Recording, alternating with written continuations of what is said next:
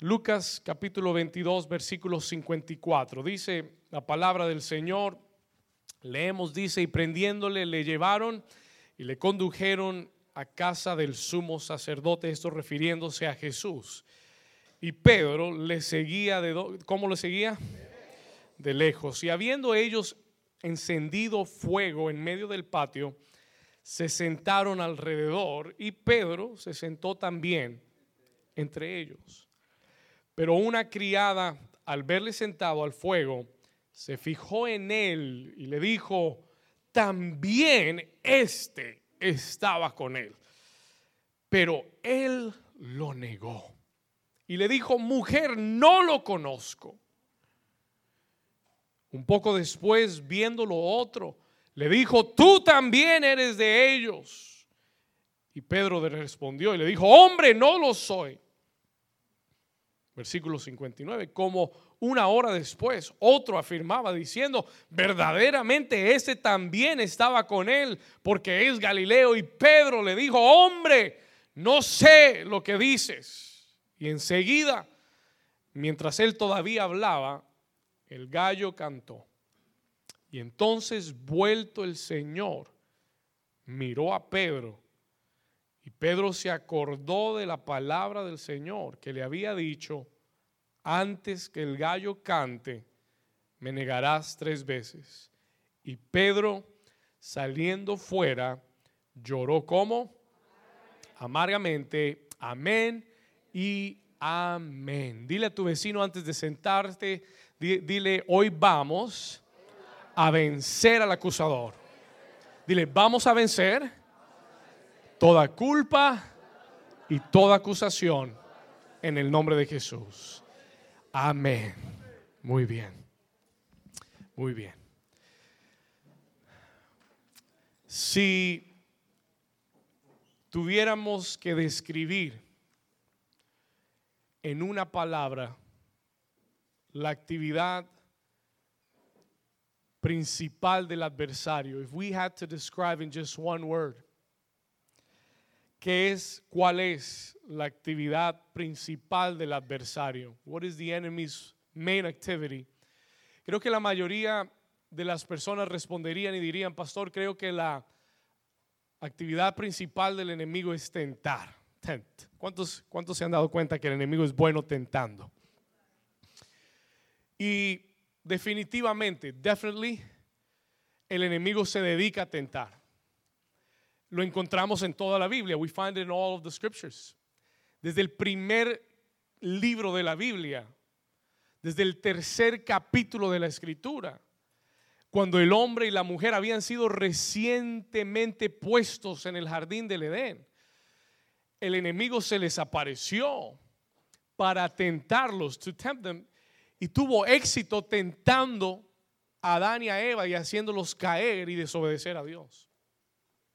Definitivamente es una de las actividades principales del enemigo. Hasta el mismo Jesús, even Jesus himself, escúcheme bien, hasta el mismo Hijo de Dios y eso quiere decir simplemente que el diablo no respeta a nadie. He doesn't respect anybody. Él no le importa tu título o cuántos años has estado en la iglesia o qué haces para Dios o quién es tu familia, nada. Hasta el mismo Jesús fue tentado por el mismo Satanás. Mas, sin embargo, yo he aprendido y, llevo más de 20 años de conocer al Señor, over 20 years that I've been walking with the Lord, de caminar con el Señor, no solamente conocerlo, sino caminar con Él. Y he aprendido algo en 20 años. I've learned a little bit in 20 years. Una de las cosas que he aprendido es que la arma más destructiva del enemigo no es la tentación. It is not temptation. Y yo veo tanta gente que, que a veces hablo con ellos y están tan asustados de la tentación. They're so afraid of temptation. Y pastor, ¿y cómo venzo la tentación? ¿Y cómo, y cómo puedo eh, vencer esos ataques de tentación?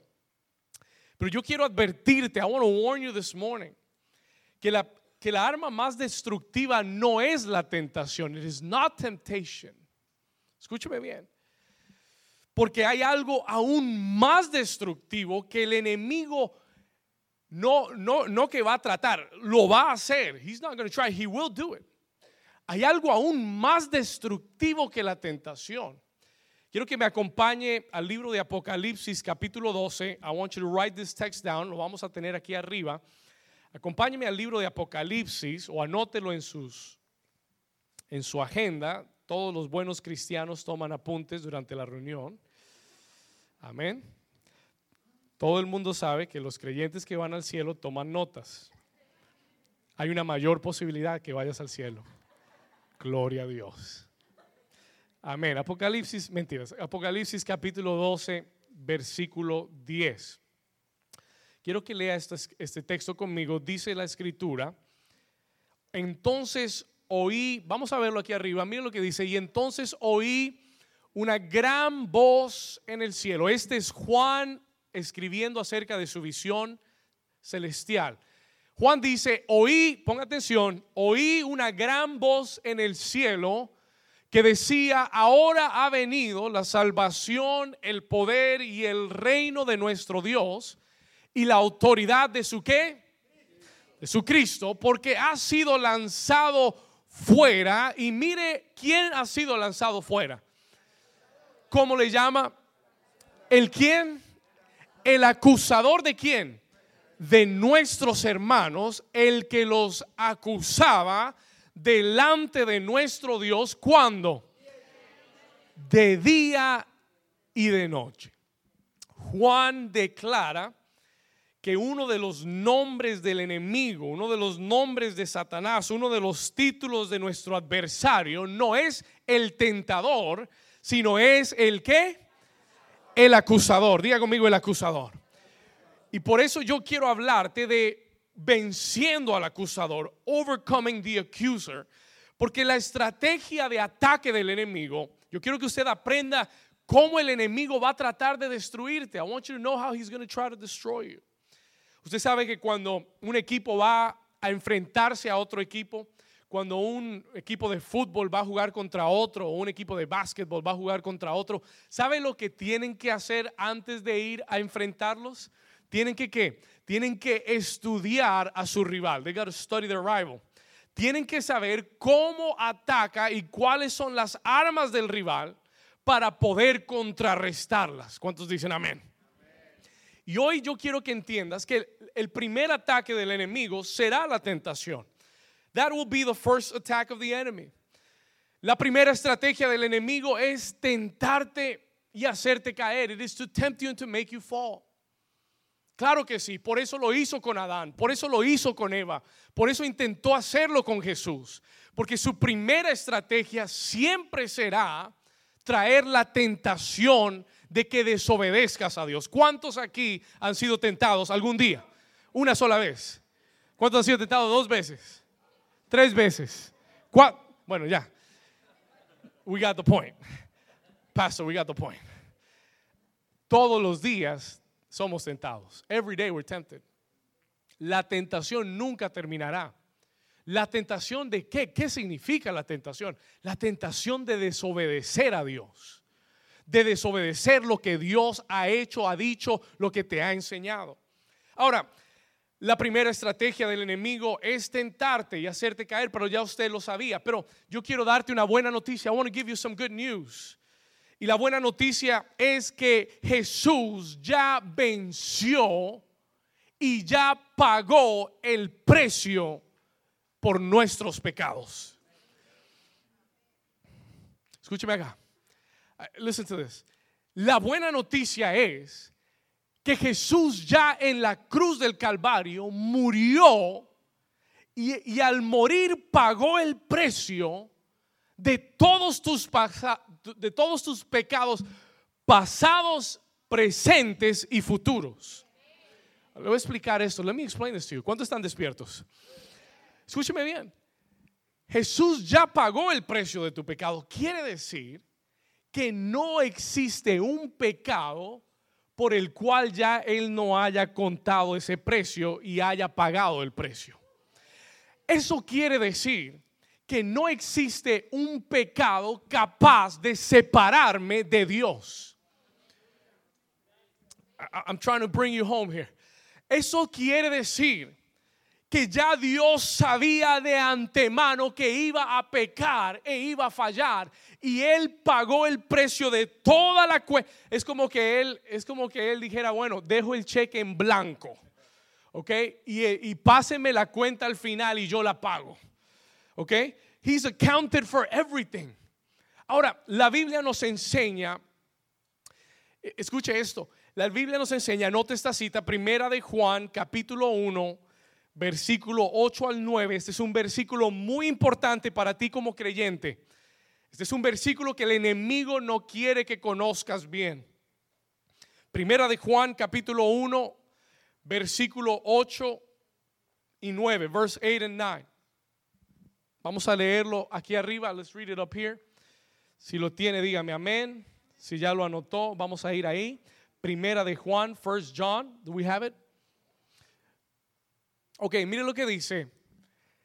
Primera de Juan 1.8 dice, si decimos que no tenemos pecado, if we say that we have no sin, si decimos que no tenemos pecado, ¿nos qué?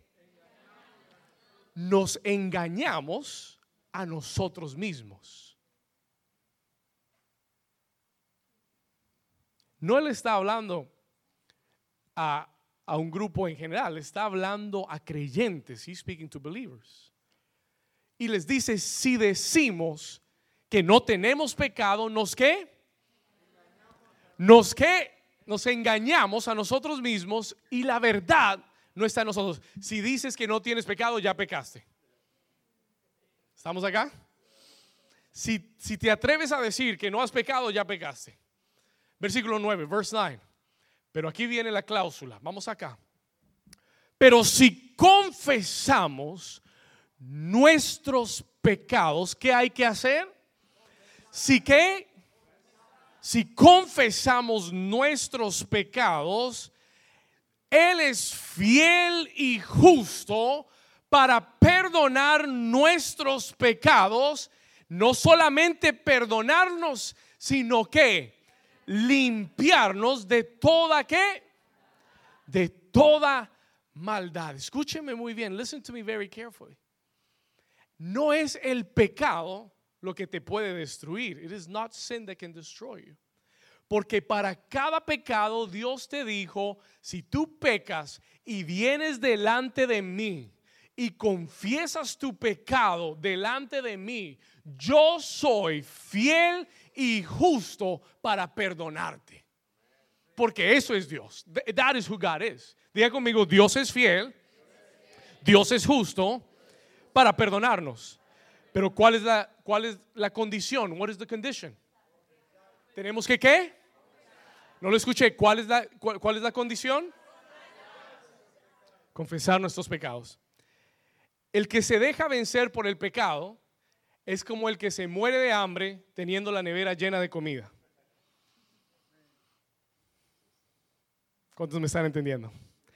El que se deja morir por el pecado es como el que se muere de hambre teniendo la nevera llena de comida.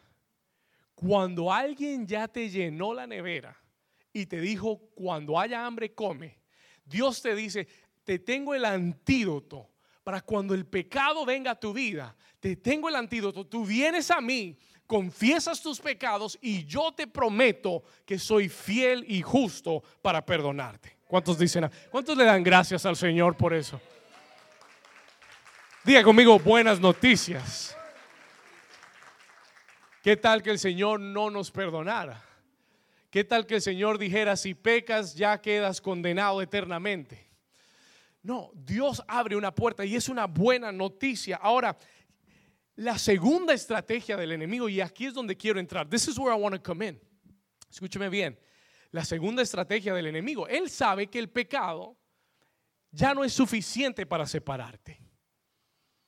Él sabe que el pecado no es suficiente para separarte de Dios, porque si tú te acercas, confiesas tu pecado, Dios te perdona. Entonces el enemigo dice, vamos a usar una segunda estrategia y esta es la más destructiva. This is the most destructive strategy.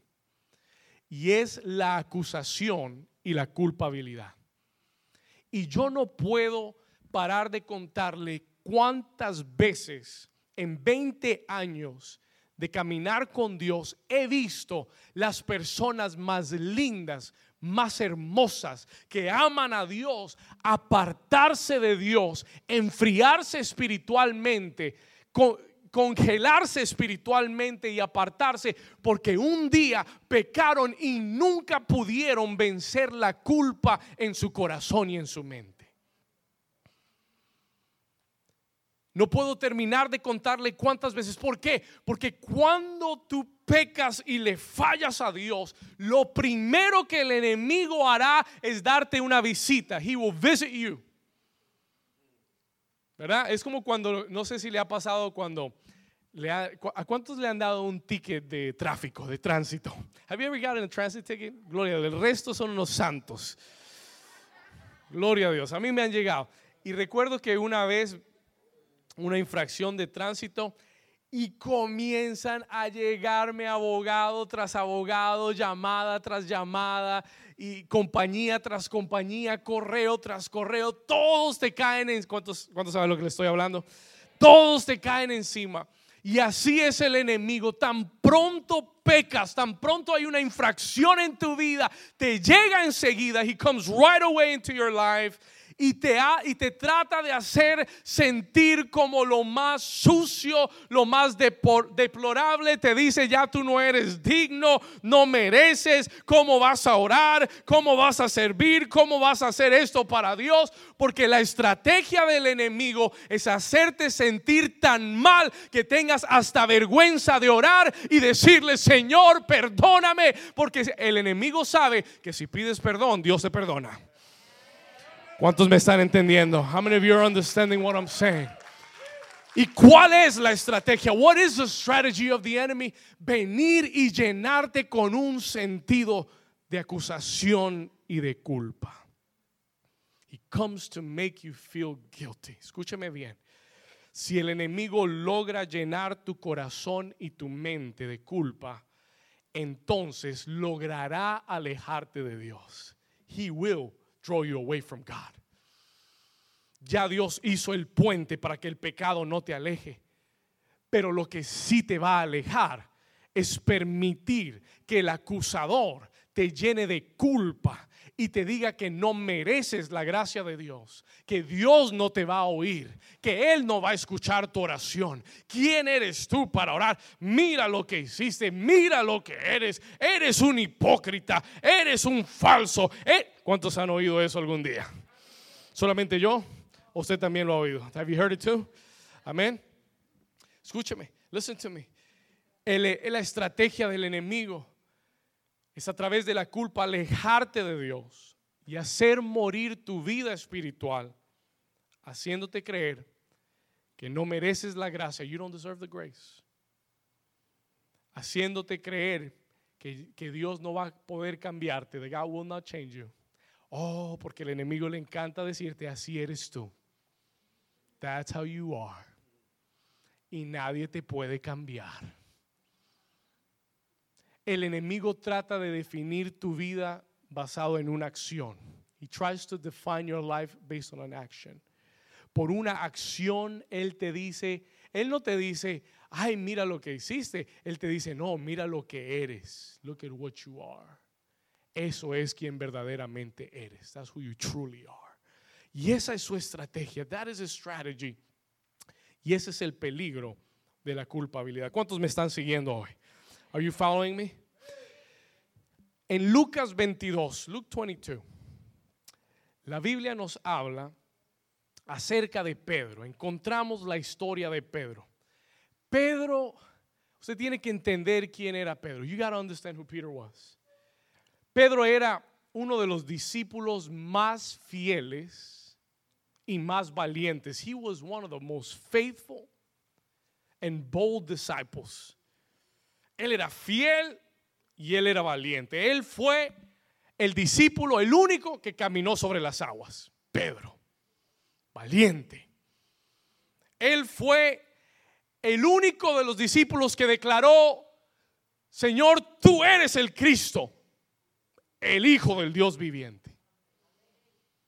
Él fue el que Jesús le había dicho, tu nombre es Petros y sobre ti edificaré mi iglesia. Diga conmigo valiente. Diga conmigo fiel. Él fue el que le dijo, Señor, no te dejaré. Nunca te abandonaré. Él fue el que el único que sacó la espada cuando vinieron los soldados romanos a prender a Jesús. Él sacó la espada y él dijo, aquí nos fajamos hasta que alguien se muera. Y le cortó la oreja al soldado romano. Porque él quería pelear. Él era, él era un peleador. He was a fighter. ¿Ok? Ahora, la escritura nos revela en estos versículos que en el momento más crucial y en el momento más crítico en la vida de Jesús, a Pedro se le fue la valentía. Ah. Y por alguna razón, Pablo nos dice a nosotros, el que esté firme, mire que no caiga. Porque el lugar que tú piensas que es una fortaleza en tu vida se puede convertir en una debilidad. Can become a weakness. Y por eso tú nunca puedes quitar tus ojos de Jesús. You can never take your eyes off from Jesus. ¿Cuántos dicen amén? Escúcheme acá, listen to me.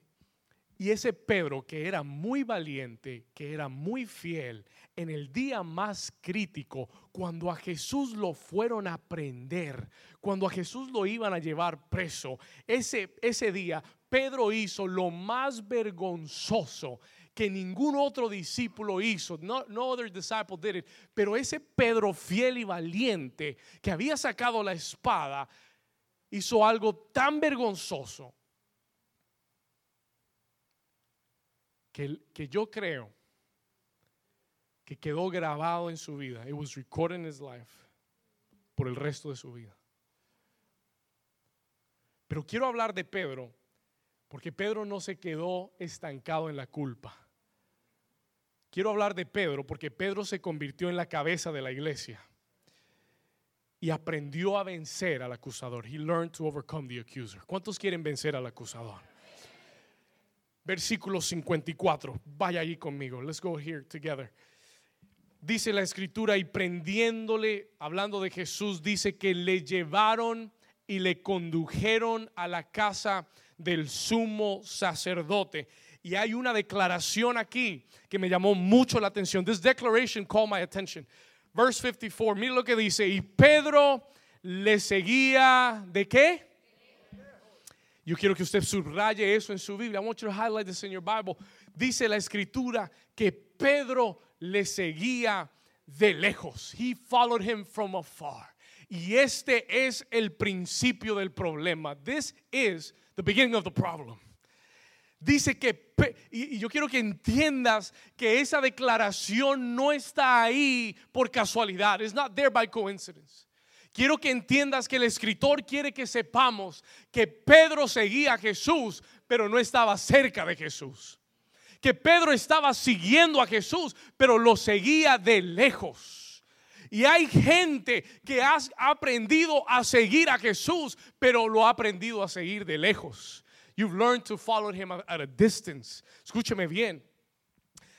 Para muchos de nosotros que queremos seguir a Jesús, tenemos que aprender que no podemos seguirlo a la distancia. We cannot follow him at a distance. Hay muchas personas que quieren estar con Dios, quieren los beneficios de Dios, quieren las promesas de Dios, pero lo quieren a su propio paso y a su propia manera. Muchos siguen a Jesús cuando les conviene seguir a Jesús. Y cuando no me conviene, me hago a la distancia. I find a distance. Escúcheme bien, listen to me. Hay muchos que llegan físicamente a la iglesia y están sentados pero en su corazón están lejos de este lugar. They're far away from this place. Pedro seguía a Jesús a la distancia. Y como pastor, yo quiero enseñarte algo. I want to teach you something. Si tú en tu corazón me dices, pastor, yo quiero caminar con Jesús como nunca antes. Yo quiero desafiarte, es más, te quiero desafiar. I want to challenge you. Que este año que viene, el 2018, tú te propongas en tu vida que va a ser el año que vas a caminar más cerca de Jesús como nunca antes en tu vida. Y basta de proponérselo. Comienza a hacer algo este año que te acerque más a Jesús. That will draw you closer to Jesus. Y muchas veces veo personas llegar a la iglesia que Dios los toca, God touches their lives. Y yo sé como pastor que ellos quieren acercarse a Jesús. Yo sé como pastor, yo veo en sus rostros, veo su expresión y sé que quieren verdaderamente acercarse a Jesús. They want to draw close to God. Pero pasa el tiempo y los veo salir de su propósito, de su relación con Dios. Y yo quiero advertirle, advertirte en esta mañana, I want to warn you this morning, lo que la escritura nos dice de Pedro, y es que él seguía al Señor, pero lo hacía a la distancia. Y si tú quieres seguir a Jesús, tienes que acercarte y ponerte bien cerquita de Él. Gotta stick real close to Him. En una oportunidad escuché una historia de un niño que a la medianoche siempre se caía de su cama. He would always fall off his bed. Y el niño estaba durmiendo y de repente medianoche se escuchaba un golpe y el niño comenzaba a llorar. The kid begins to cry. ¡Ay! Llega la mamá. Mi amor, ¿qué pasó? Oh, me caí, mamá. Y ella lo levanta, lo vuelve a poner en la cama. Siguiente noche, next night. Otra vez. ¡Ah! El niño llora. Debería ser actor yo, ¿no? Bien acting. Pensamiento. Bueno, entonces, y el niño llora, the kid is crying. Y llega la mamá, lo levanta, lo soba, lo pone otra vez en la cama. Siguiente noche, de nuevo el niño cae, el niño llora, la mamá viene, pero ahora ella está preocupada. Now she's worried. Porque ella dice, esto no puede seguir pasando. This can be, something that's not right. Algo no está bien. Y entonces cuando ella sale del cuarto, vuelve a entrar y se da cuenta que su hijo está durmiendo al borde de la cama. Y entonces ella lo levanta, she wakes him up y le dice, mi amor, si tú quieres no volverte a caer más, tú tienes que meterte bien adentro de la cama. Porque si sigues durmiendo en el borde de la cama, vas a seguir cayéndote y vas a seguir resbalando. Y yo quiero decirte que si tú sigues viviendo al borde de la cama, con un pie adentro y uno afuera, al borde de la línea, pisando, raspando entre un agua y entre la otra, la Biblia llama a eso eh, un hombre de doble ánimo, un hombre de doble ánimo que es inconstante en sus caminos. Pero yo te digo en esta mañana que si tú tomas la decisión de meterte bien adentro y te, y te acobijas bien adentro de la cama, Jesús no te va a soltar y no te va a dejar volver a caer nunca más. ¿Cuántos dicen amén? No lo sigas a la distancia. Don't follow him from afar. No pienses que puedes seguirlo al borde de la línea y estar bien y permanecer bien con Dios. Si no te metes completamente, no puedes mojar los pies solamente. Hay gente que va al mar y le gusta mojar los pies. Ay, ya fui al mar. No, no, no, no fuiste al mar, mojaste los pies. Pero si quieres ir al mar, tienes que meterte todo en el mar. Tienes que lanzarte de cabeza completamente, que te cubra todo. ¿Cuántos me están entendiendo?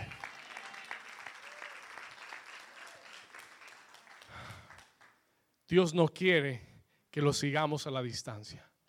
Y si tú este año dices, pastor, yo quiero caminar con Jesús como nunca antes, yo te voy a decir, es muy sencillo, métete en la cama. Sal de la cama los domingos, pero métete en la cama y no vivas en el filo. ¿Cuántos dicen amén? Y propone en tu vida aquellas cosas, aquellas disciplinas que verdaderamente te acerquen a Dios.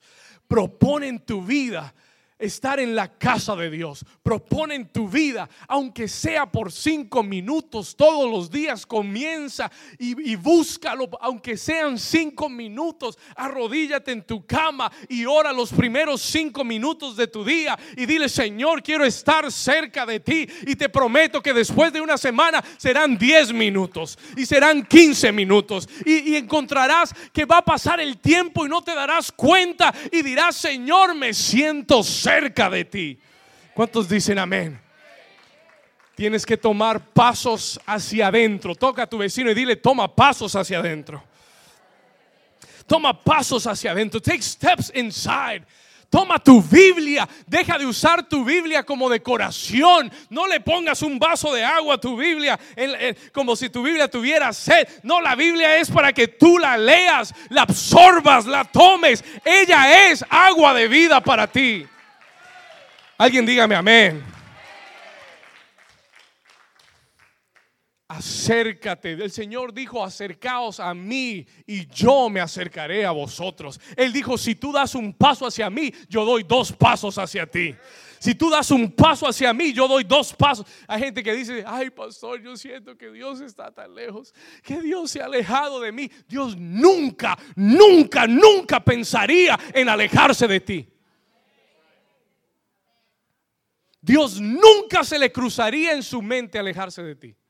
Si lo ves lejos, es porque tú te has alejado. Él no se mueve. He doesn't move. Él está en el mismo lugar donde lo dejaste.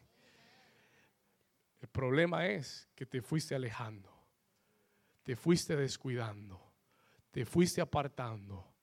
Y cuando vas a ver, ya está lejos, pero Él dice, acércate a mí y yo me acerco a ti. Tú das un paso hacia mí, yo doy dos hacia ti. Tú me buscas en la mañana y yo te inundo de mi paz y de mi presencia. Tú me buscas en mi palabra y yo te doy herramientas para vencer cuando llegues al trabajo, cuando estés manejando, cuando tengas aflicción y adversidad. Dios estará contigo. ¿Cuántos dicen a vender un aplauso fuerte a Jesús?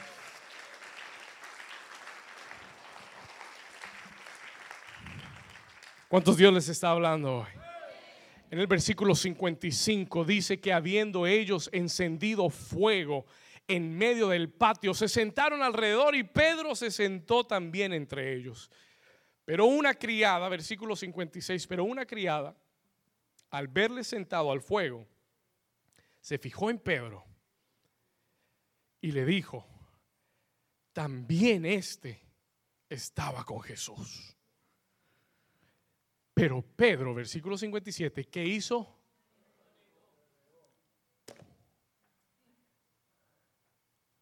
Pedro lo negó. No, no, no. Yo no lo conozco.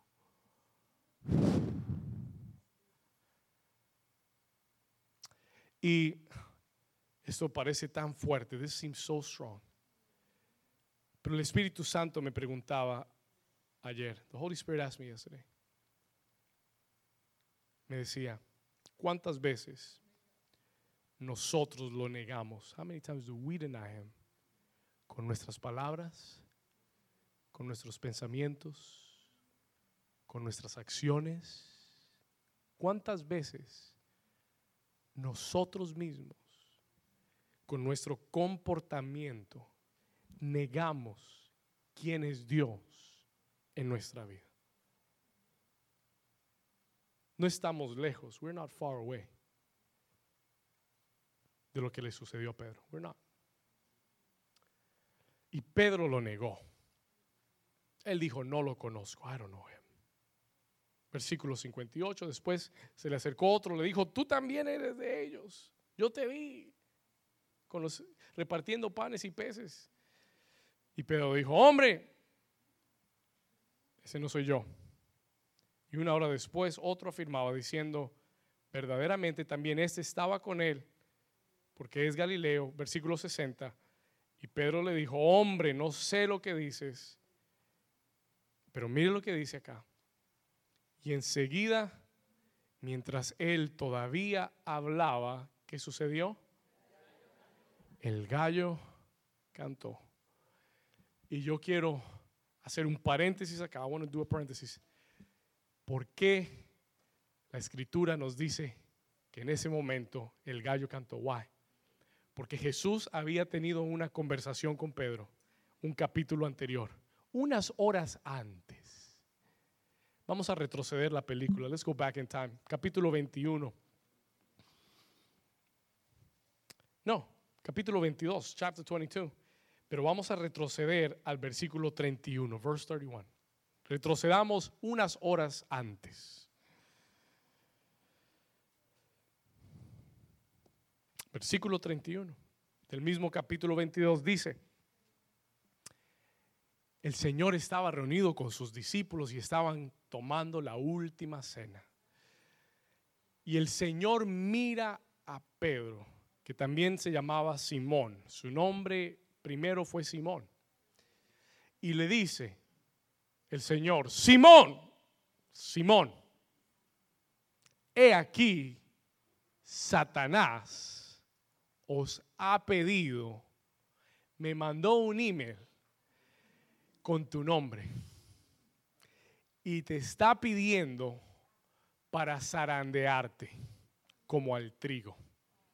Uh, toque a su vecino y dígale, uh, vecino.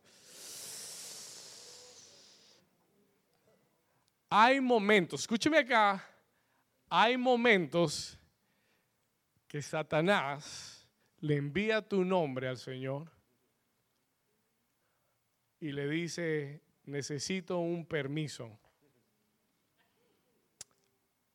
para zarandear. ¿Sabe lo que es zarandear? Do you know what? To shaft. To shaft the wheat. El trigo se zarandea. ¿Para qué? Para sacar, para que se desprenda de la, de la rama. Is shaken violence. Zarandear es sacudir violentamente.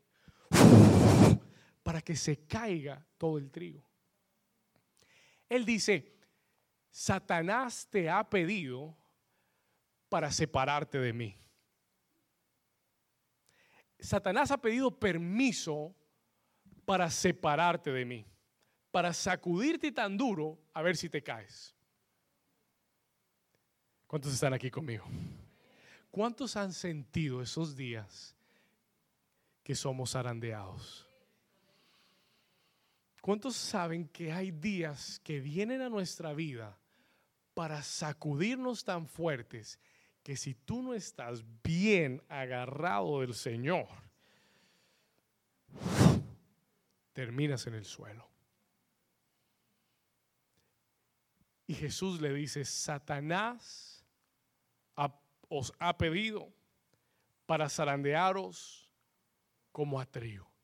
Y usted podrá decir, uy, pastor, no me gusta ese mensaje. I don't like that message. No, y está bien, no es el mensaje más feliz. Pero el siguiente versículo es clave. The next verse is key. Versículo 32.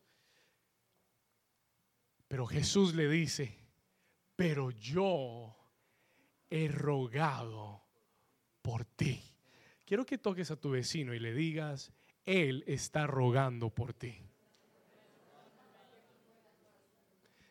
Jesús le dice a Pedro, Pedro, Satanás quiere separarte de mí, pero yo he estado intercediendo, orando, rogando por ti. He estado, porque Jesús no se va a quedar con los brazos cruzados viendo cómo el enemigo trata de separarte de él. ¿Cuántos aquí han tenido un día de esos muy feos, muy difíciles, que uno siente que está lejos de Dios, pero hay algo, tú sientes que hay un lazo de amor que te está rodeando y aunque tú te quieras ir lejos, Él te tiene amarradito con su, con su lazo de amor sobre ti. ¿Alguien lo ha sentido? Somebody's felt that. ¿Sabe por qué? You know why? Porque Él está rogando por ti. Él está orando por ti. ¿Para qué? ¿Para qué, Señor, estás orando? No para que tú no falles, porque Él sabe que puedes fallar. No para que no caigas, porque Él sabe que puedes caer. Por eso Él le dice, Simón, Simón, porque Él está hablando al hombre débil. Él está hablando al hombre inestable. Y le dice, Simón, yo sé que tú vas a fallar. Él no le dice, yo sé, estoy orando para que no caigas. No, no, no, no, no, no, no. Él dice, estoy orando para que tu fe no te falte. Estoy orando para que una vez el enemigo venga a hacerte sentir miserable y que no mereces mi amor, para que la fe dentro de ti se levante y tú regreses y confirmes a tus hermanos. ¿Cuántos le dan un aplauso fuerte a Jesús? That is the God that I serve. Ese es el Dios que yo sirvo. El Dios que no se rinde conmigo. He doesn't give up on me. Él no se rinde contigo. Él no se rinde con tu vida. Ah, escuchaba a un predicador decir esta semana, es como cuando estás enamorado. It is like when you are in love. Cuando alguien está enamorado, solamente ve todo lo bueno de esa persona cuando alguien está enamorado, la gente le dice, pero mira esto y mira lo otro. Y él y ella no ven nada porque están enamorados. Y el predicador decía, así es el amor de Dios. Él está tan enamorado de ti que no mira tus defectos. Él solamente sabe que te ama apasionadamente. Su amor va por encima de tus debilidades. Alguien diga amén. Y él sabe que le puedes fallar. He knows that you're to fail him. Él sabe que le vas a fallar. Y él no dice, he orado para que no me falles. No, él dice, estoy orando y rogándole a Dios para que una vez después de que haya pasado lo que va a pasar, tu fe se vuelva a levantar. Para que tú regreses a tus hermanos y los afirmes a ellos. ¿Cuántos dicen gloria a Dios? Y en el siguiente versículo le dice, the next verse he tells him, Pedro le dice, Señor, estoy dispuesto a ir contigo, no solo a la cárcel, sino también a la muerte. Era argentino, Pedro. Voy contigo a donde sea, a la muerte. Versículo 34. Y él le dijo, Pedro, te digo que el gallo no cantará hoy. Ese mismo día. Todo pasó el mismo día. Porque es que a veces no tiene que pasar tanto tiempo. A veces Él nos habla y el mismo día, el mismo día, le dice, hoy, hoy, antes Dice, te digo que cuando el gallo, el gallo no cantará hoy antes de que tú niegues tres veces que me conoces. Y no es maravilloso que Dios, conociéndome tan bien como me conoce, me sigue amando como me ama. Mm. Y no es maravilloso que el Dios que te conoce mejor que nadie, con todos tus defectos y todas tus debilidades, te sigue amando y sigue creyendo en ti. Y él le dice, me vas a negar. No va a pasar el día antes que me niegues tres veces. Cuando oigas el gallo del el canto del gallo, te vas a acordar You're going to remember. Adelantamos la historia. Let's go back to the story. Fast forward. Versículo 61. Versículo 60, perdón. Y Pedro le dijo al hombre, no sé lo que dices. Y enseguida, mientras él todavía hablaba, ¿qué sucedió? El gallo cantó. Y yo quiero decirle el canto del gallo representa la voz del acusador. It is the voice of the accuser. Porque cuando Pedro oyó el canto del gallo, él recordó lo que había hecho. Y lo que usted tal vez no piense, pero que yo me pongo a pensar, es que los gallos cantan todos los días. y que al siguiente día el gallo iba a volver a cantar. Y le, y le hago una pregunta. ¿Qué piensa usted que fue el primer pensamiento que vino a la mente de Pedro al siguiente día cuando el gallo volvió a cantar? What do you think he thought about?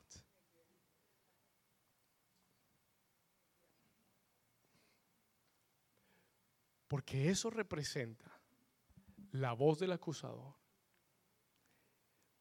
Apocalipsis 12, donde leímos comenzando, dice, el acusador de nuestros hermanos que los acusa de día y de noche.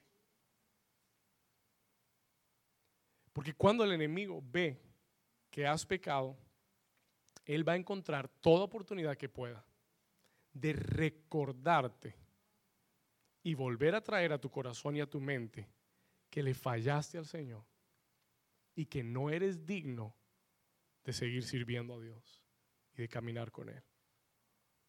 La voz, el canto del gallo representa la voz del acusador. Saben, muchos de nosotros peleamos o batallamos en diferentes áreas de nuestra vida. We have battles in different areas of our lives. Hay gente que pelea con su carácter. Hay gente que pelea con sus palabras, con la lujuria. Hay gente que pelea en sus pensamientos, con, los, con algún vicio. Y después de una acción que cometemos, after something we do, el gallo comienza a cantar. ¿Y sabe cuál es una de las acusaciones más famosas del enemigo es, lo hiciste otra vez. You did it again. Y esa es una de las formas en que Él trata de hundir tu vida. Tries to sink your life. Pero quiero contarle una verdad. I want to share a truth with you. ¿Cuántos Dios les está hablando hoy? Dios quiere remover al acusador de tu vida. He wants to remove the accuser from your life. Hay una verdad que la Biblia nos enseña. Y es que cuando Dios perdona, Dios tiene la capacidad de borrar completamente de su memoria lo que Él perdona. Tú y yo no somos así. Yo olvido, pero yo perdono, pero no olvido. ¿Sí? Nos sentimos bien cuando decimos eso. We feel good. Sí, yo te perdono, pero yo no olvido. Gloria a Dios. Gracias a Dios que Él no es así. La Biblia dice que cuando Él nos perdona, Él toma nuestros pecados y los echa a la profundidad de la mar y dice que nunca más se acordará de ellos. ¿Cuántos han tirado algo al mar algún día? ¿Cuántos han dejado caer algo en el mar? ¿Cuántos lo han encontrado? Gloria a Dios. Si usted toma, tome, tome, tome una pulsera, tome algo valioso y tírelo así al mar, mire y vaya a encontrarlo. Go look for it. y a ver cuándo lo encuentran. Lo van a encontrar en la China, por allá alguien más se lo va a encontrar. Pero usted nunca lo va a encontrar. Y Él dice que Él toma nuestros pecados y no los echa al borde del mar, él ni a la orilla del mar. Él dice que él toma nuestros pecados y los echa a la profundidad de la mar. ¿Sabe qué tan sabe qué tan profundo es el mar? Do you know how deep the ocean is? La montaña más alta del mundo cabe fácilmente en la profundidad de la mar y todavía hay más espacio. Usted puede tomar los, los Himalayas, sacarlos, desprenderlos, echarlos al mar y no los ve. Y puede tirarse y, y ni siquiera tocarlos, porque el mar es tan profundo que el ser humano todavía no ha llegado al fondo del mar. Hemos llegado al espacio, pero no hemos llegado al fondo del mar. Piensen en eso, think about that for a moment. Hemos llegado a otras galaxias y a otros planetas, pero no hemos llegado al fondo del mar porque y no vamos a llegar, porque ahí es donde el Señor tiene escondido todo lo que nunca se va a acordar. ¿Cuántos dicen amén? ¿Por qué le digo eso? You know why I'm telling you that? Porque cuando el Señor te perdona y tú vuelves a fallar, tú dices y el diablo te dice, volviste a hacerlo y Dios te dice, ¿qué volviste a hacer? ¿Cómo? ¿Qué? ¿De qué estás hablando? David, what are you talking about? No, padre, ayer. Ayer, yo no me acuerdo ayer. ¿Qué pasó ayer? What happened? What did you do yesterday? I don't remember. Yo no me acuerdo. Porque Él borra de su memoria todo lo que te perdona. ¿Cuántos dicen amén? ¿Cuántos le dan gracias al Señor?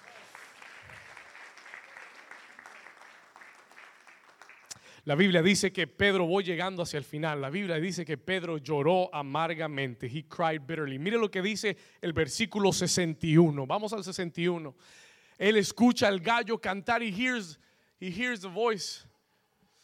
Y mire lo que dice el, el, el 61. Y entonces, vuelto el Señor, el Señor se volvió y miró a Pedro. Looked at Peter. Y Pedro se acordó de la palabra del Señor que le había dicho antes que el gallo cante, me negarás tres veces. Versículo 62. Y Pedro saliendo fuera lloró como amargamente. He cried bitterly. Los próximos días Pedro va a tener que luchar con la voz del acusador los próximos días Él va a tener que luchar en contra de la culpabilidad. El Señor le dijo, yo quiero que tu fe no falte y que una vez regresado afirmes a tus hermanos. Pero Pedro luchaba todos los días con la idea, si Él era el hombre que Dios estaba realmente hablando, que haría eso. Do you understand what I'm saying? Muchas veces luchamos con las promesas que Dios nos ha dado y con las formas que hemos fallado.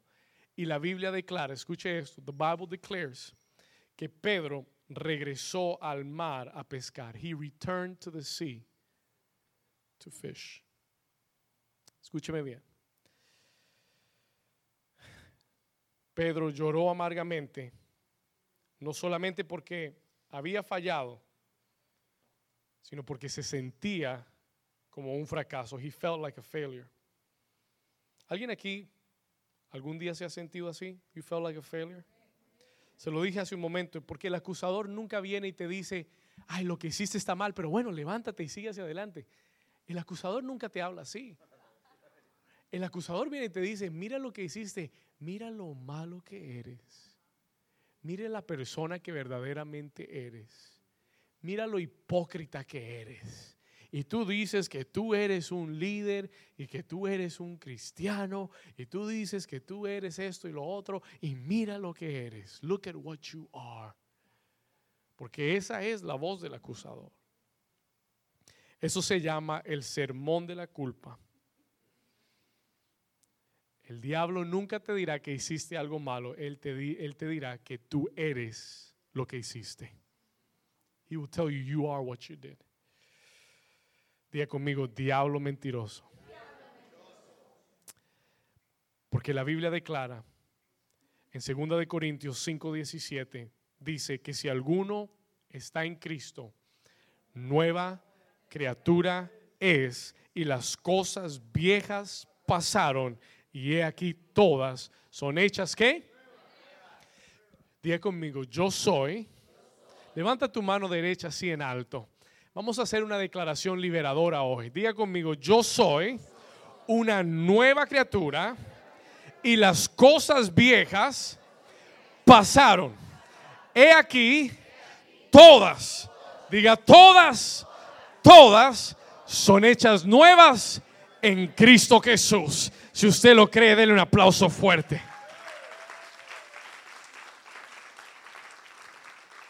Yo ya no soy el mismo que era antes. Yo ya no soy la persona que era antes. En Cristo yo soy una nueva criatura, soy una nueva creación. La Biblia no dice que Él te hizo, te, te volvió, te, te, arregló, te, te puso partes nuevas. No, no, no. Él dice que te hizo una nueva creación de cero. Eres una nueva criatura. You are a new creature. No eres una criatura arreglada, no eres una criatura mejorada, eres una nueva creación. Dios está poniendo en ti un nuevo corazón. Dios está renovando tu mente. Dios te está dando nuevas vestiduras. Hay momentos, sí, hay momentos que el viejo hombre se levanta. Hay momentos que la vieja actitud trata de regresar. ¿Cuántos han visto que la vieja trata de regresar? Digo, la vieja carne. Gloria a Dios. La vieja carne trata de regresar. It tries to come back. It tries to come back. Trata de regresar, pero hay que matar la carne. Hay que matar la vieja naturaleza. Hay que hablarle a ese viejo hombre y hay que decirle, ese no es quien soy yo. Yo soy una nueva criatura. Yo sé perdonar. Yo sé amar. Yo sé responder bien. Yo sé tener buenos pensamientos. Yo sé hablar palabras de vida. Yo sé dar gracias en vez de criticar. ¿Cuántos están conmigo? Tú tienes que sacar ese viejo hombre y botarlo a la basura. Hay veces que trata de regresar, pero la realidad es que yo soy una nueva criatura. El diablo puede tratar de recordarme lo que hacía y lo que era, pero la realidad es que ese ya ese hombre ya murió con Cristo en la cruz del Calvario. Ese David viejo murió en la cruz con Cristo. Ese hombre que estaba viciado, esclavizado al pecado, murió con Cristo.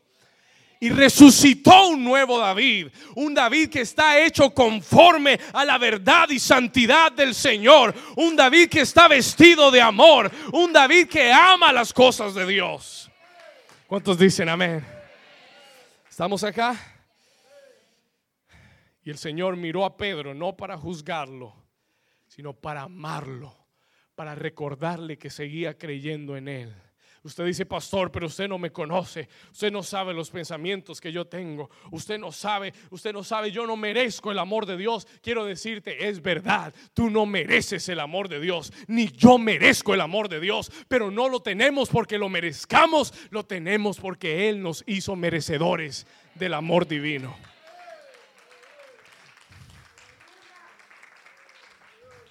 ¿Cuántos Dios les está hablando?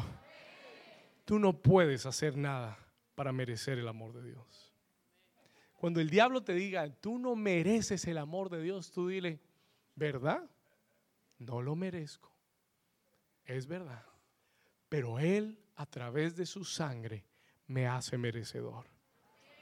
Cuando Él me mira y ve la sangre de Jesús cubriéndome, Él dice, lo amo. Ahí está mi hijo ahí está mi hija, ahí está mi tesoro. That's what I love. En una oportunidad, escuche esto. Esa es la gracia de Dios. That is the grace of God. La gracia de Dios nos hace dignos. Quiero terminar diciéndote esto. I want to finish telling you this. Escúcheme bien. La gracia de Dios nos hace dignos el Señor le dijo a Pablo, bástate mi gracia, porque mi poder se perfecciona en tu debilidad. Mi gracia es suficiente. Diga conmigo, la gracia de Dios es suficiente. Suficiente. La gracia te hace merecedor, cubre tu pecado. Pero la gracia no es una licencia para pecar. It's not a license to sin.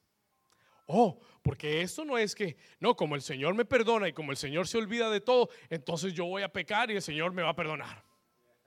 ¿Cuántos dicen ay, ay, ay? ¿Estamos acá? El Señor, la gracia del Señor, escuche esto, la gracia del Señor, the grace of God, no es una licencia para que tú peques. It's not a license for you to sin. La gracia del Señor es el poder para que venzas el pecado. En una oportunidad, escúcheme bien, voy a llegar al final acá. Listen to this. En una oportunidad, los escribas, los maestros de la ley, sorprenden a una mujer en el acto de adulterio. Ella está acostada con un hombre que está casado. La sorprenden, la sacan a la plaza de, la ciudad.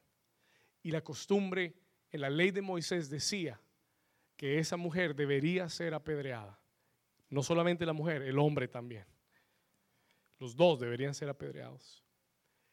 Jesús está en la plaza, Jesus is in the square. Y le traen a la mujer. Pero ellos trajeron para tentarlo. Ellos trajeron a aquella mujer para ver qué iba a hacer Jesús. Note que solo trajeron a la mujer y no trajeron al hombre. They didn't bring the man. They just brought the woman. Y le dijeron, maestro, esta mujer fue sorprendida en el acto de adulterio. La ley de Moisés dice que ella debe de morir. ¿Qué dices tú? What do you say que debemos hacer?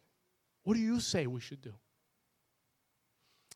La Biblia dice que Jesús se inclinó a la tierra, comenzó a escribir en la tierra. He began to write on the ground. Y escribió, el que de vosotros esté libre de pecado, tire la primera piedra. Y la Biblia dice que desde el mayor, comenzando por los más viejos, hasta el menor, fueron todos soltando las piedras. They were all dropping the stones. Y Jesús se queda ahí en el suelo con la mujer enfrente.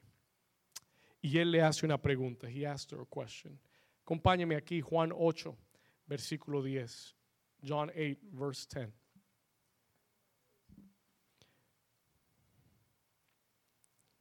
Mire lo que dice la escritura. Enderezándose Jesús y no viendo a nadie sino a la mujer, le dijo, mujer, ¿dónde están los que te acusaban? ¿Dónde están los que qué? ¿Dónde están los que te acusaban? Y ella le responde, él le dice, ninguno te condenó. Nobody condemned you. Versículo 11. Ella le dijo, ninguno Señor. Y entonces Jesús le dijo, ni yo te condeno.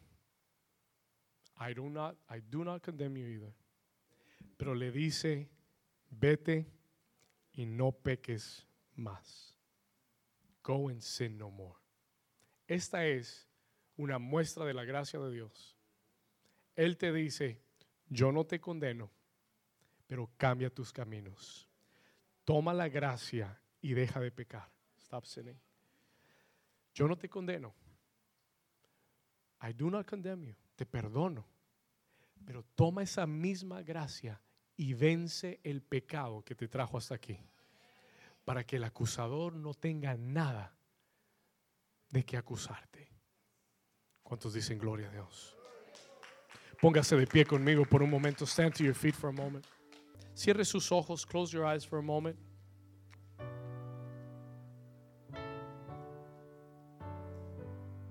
Cierre tus, cierra tus ojos por un momento.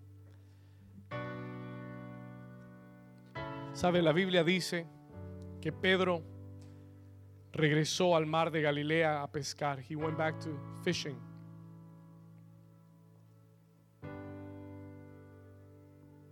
Guys, please be still back here.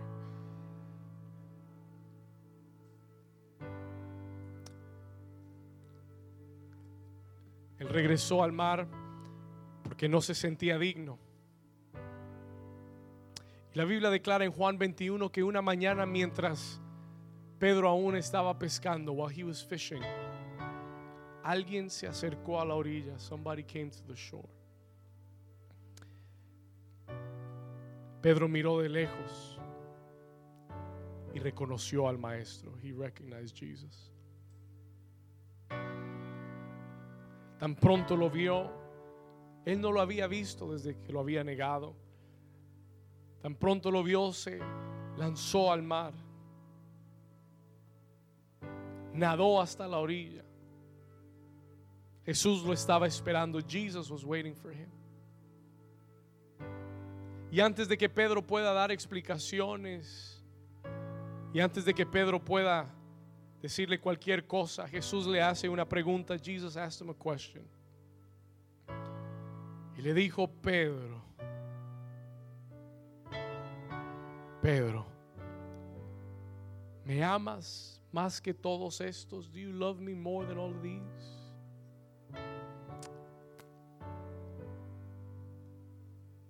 Hace unos días Pedro lo había negado. Pero Pedro ve en aquel momento la oportunidad para poder declararle a Jesús que lo amaba. Y Pedro le dice, maestro, tú sabes que te amo. Y Jesús le dice, si me amas, Pedro, apacienta mis ovejas. Parecía que la conversación había terminado. Parecía que todo estaba bien.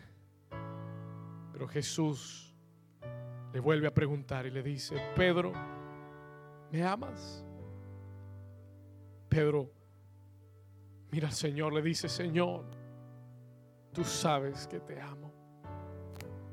Y Él le dice una vez más, si me amas, apacienta mis corderos. Por última vez Jesús lo vuelve a llamar y le dice, Pedro, ¿me amas? Pedro estaba comenzando a preocuparse. dice, Señor, tú sabes todas las cosas. Tú sabes que te amo. Jesús le dice, si me amas, Pedro, haz mi obra. Haz lo que te llamé a hacer. No dejes abandonado lo que te he encomendado. Y ese es el poder de la restauración. Así vencemos al adversario que nos acusa. Cuando nos levantamos, cuando somos restaurados, cuando pedimos perdón y cuando regresamos a hacer la obra de Dios. Unos días después, Pedro estaba predicando en Jerusalén y tres mil judíos se convirtieron al Señor. Pedro se convirtió en el líder de la iglesia, fiel, firme, valiente. Pedro moriría crucificado.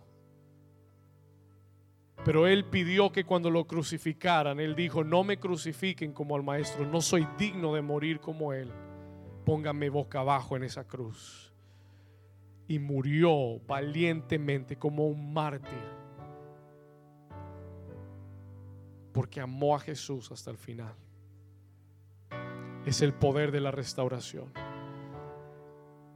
Es el poder de la restauración. Levanta tus manos conmigo en esta, en esta tarde.